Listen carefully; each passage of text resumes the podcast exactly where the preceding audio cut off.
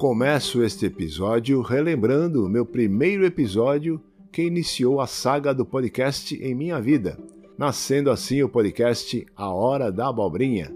E o referido episódio inicial, o número 1, é intitulado O Dono do Manicômio.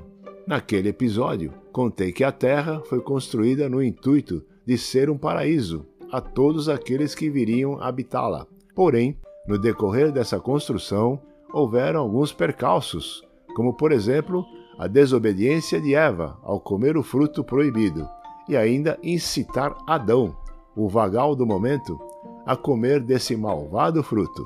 Há quem diga que se fosse um giló, estaremos no paraíso até hoje, pois nem Eva e nem Adão teriam comido o tal fruto proibido. E daí por diante, virou um alvoroço na face da terra por tantas e tantas controvérsias que começaram a surgir dia a dia, tornando o paraíso um verdadeiro inferno. Desta forma, o construtor resolveu adotar um meio-termo que prevalece até hoje. Entre o paraíso que seria e o inferno que estava se tornando, adotou o um manicômio onde, até hoje, tem louco para tudo e tudo para louco. Daquele lançamento de episódio aos dias atuais, relato causos, crônicas e curiosidades que fazem deste manicômio terra um ambiente complexo, atrevido e hilário, diante de situações inicialmente inusitadas e, posteriormente, acostumadas pelos habitantes, dada a sua rotina e os mesmos hábitos, passando de geração a geração, com alguns aperfeiçoamentos gerados pela mente humana somada à ciência e à tecnologia. Uma delas, por exemplo, é de como surgiram os nomes dos animais. Alguém já pensou isso? Como surgiram os nomes dos animais? Pois não há registro em lugar nenhum de que o construtor, com toda a sua inteligência, sabedoria e soberania, teria batizado os animais com os nomes que têm. Ele os criou, cada um a seu estilo, tamanho, cor, aspectos físicos, do que se alimentam, como procriam, etc mas não identificou com nome, raça, tipo. Será que naquela época o construtor se utilizou de alguma inteligência artificial, colocando no prompt a descrição de um animal que criou e perguntou a essa inteligência sugestões de nome ou tipo para o referido animal? Curiosidades deste manicômio chamado Terra. Quando e como será que começaram a dar nomes ou tipos aos animais de toda espécie. De acordo com meus gurus de plantão, os nomes da época viraram tipos no decorrer dos tempos, e hoje esses tipos possuem nomes, até nomes próprios, como Pato Donald, Louro José, Boi Ferdinando, Tom e Jerry, Arara Raquel, Gato Félix, Marreco Osvaldo e outros tantos famosos ou não. Assim, fui ao encalço de mais informações sobre a denominação dada aos animais e baseados em que circunstâncias e lógico fui saber sobre o maior mamífero na face do manicômio depois da baleia, o elefante.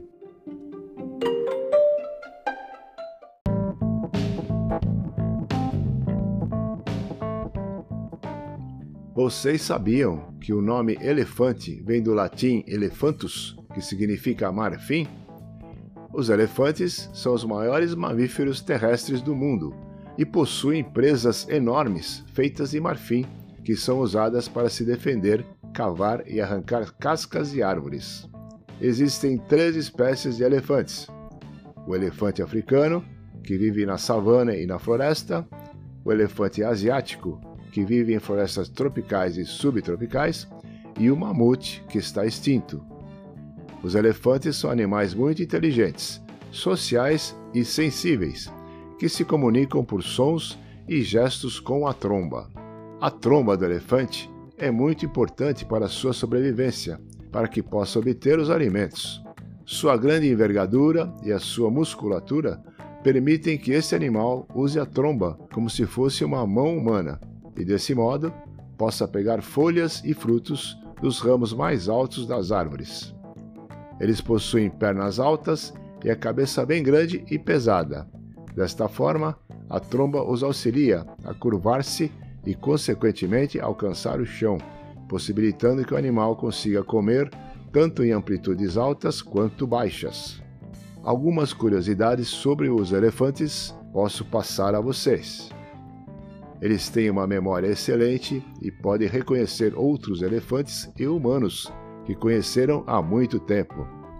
Eles choram quando estão tristes ou emocionados e também demonstram luto pelos seus mortos. Eles usam terra e lama como protetor solar e repelente de insetos.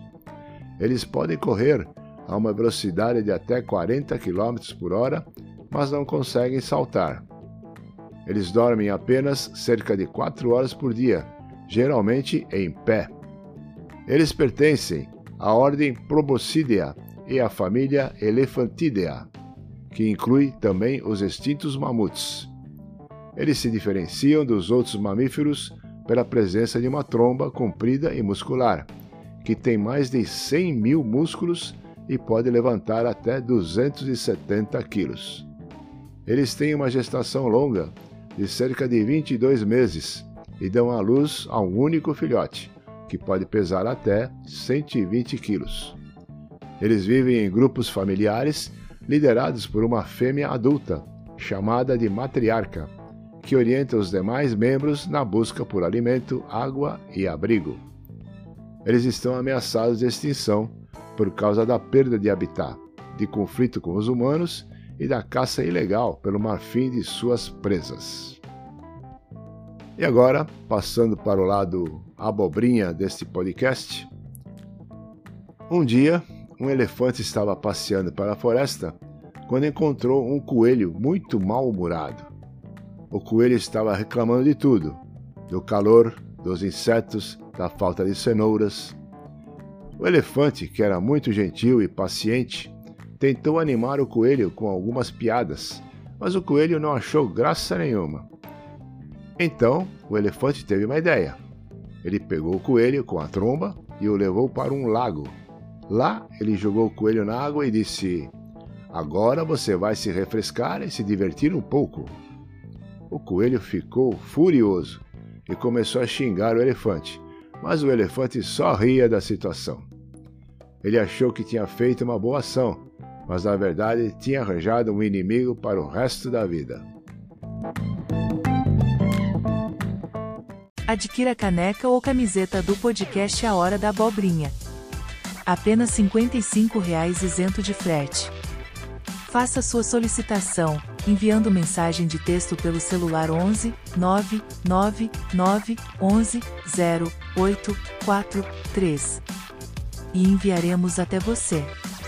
Repetindo 11 999 11 0843. A produção agradece.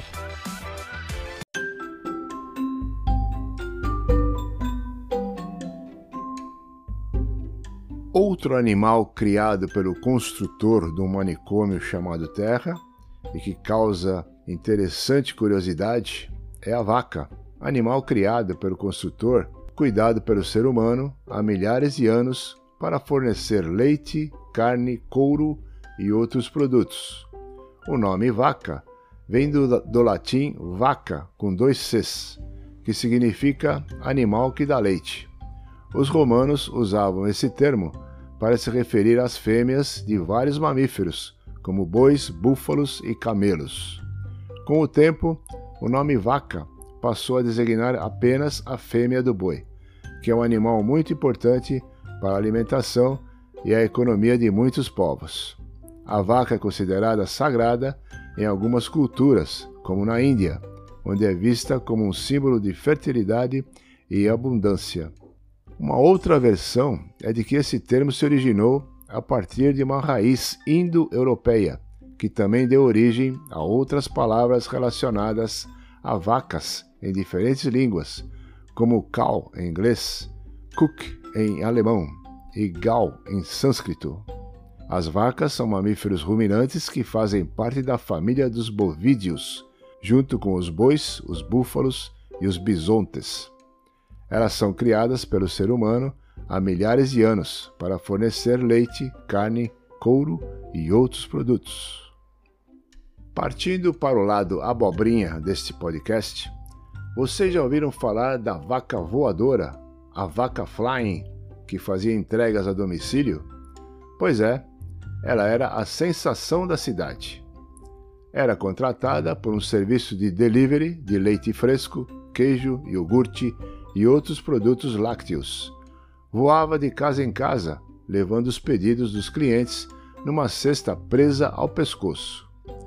Era muito simpática e educada, sempre cumprimentando as pessoas com um alegre e carinhoso mu.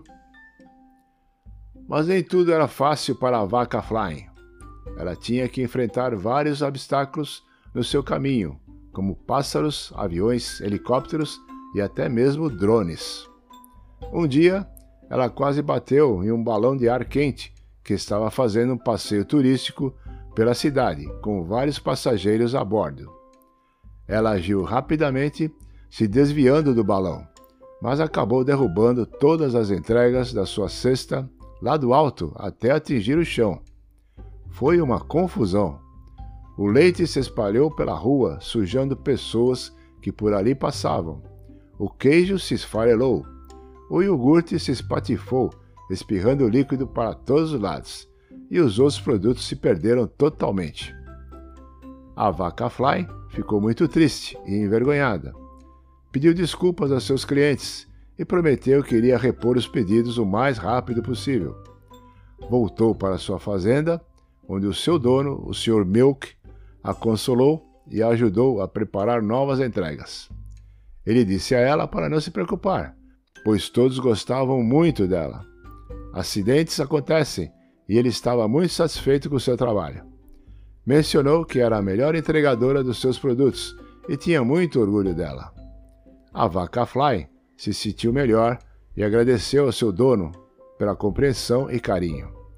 Assim, decolou novamente, determinada a fazer os seus clientes felizes, e continuou sua inacreditável história de entregas a domicílio, até surgirem os aplicativos de compras e entregas com custo adicional, mas bem mais seguros ao consumidor e os transeuntes.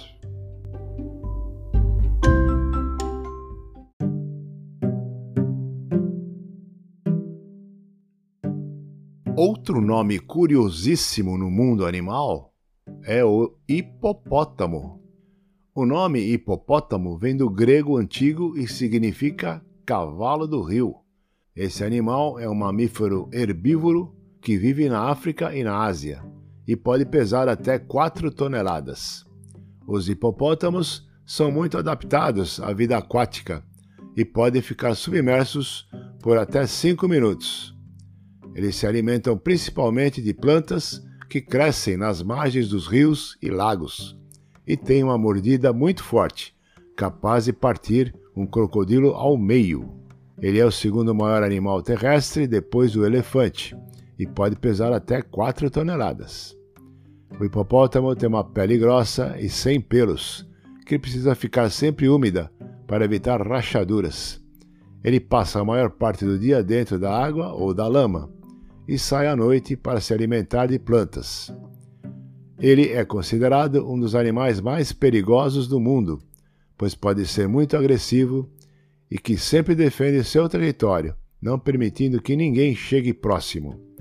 Ele tem presas enormes que usa para se defender e atacar outros animais e o homem.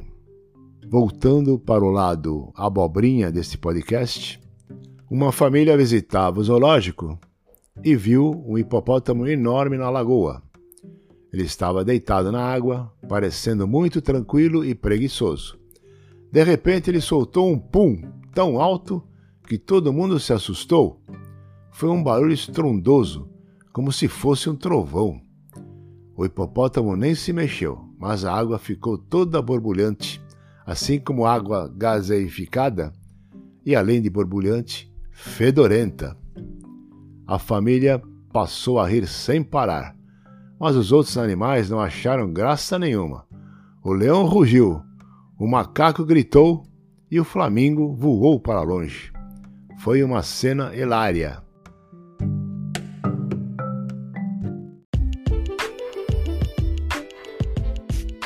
Prezados ouvintes, aqui Rui Schneider, criador, produtor e editor do podcast A Hora da Abobrinha. Evidente que inúmeros animais existem neste manicômio chamado Terra.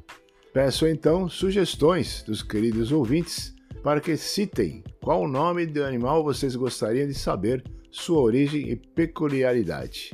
Esta citação poderá ser feita na janela de comentários deste episódio. Fico no aguardo das sugestões. Obrigado.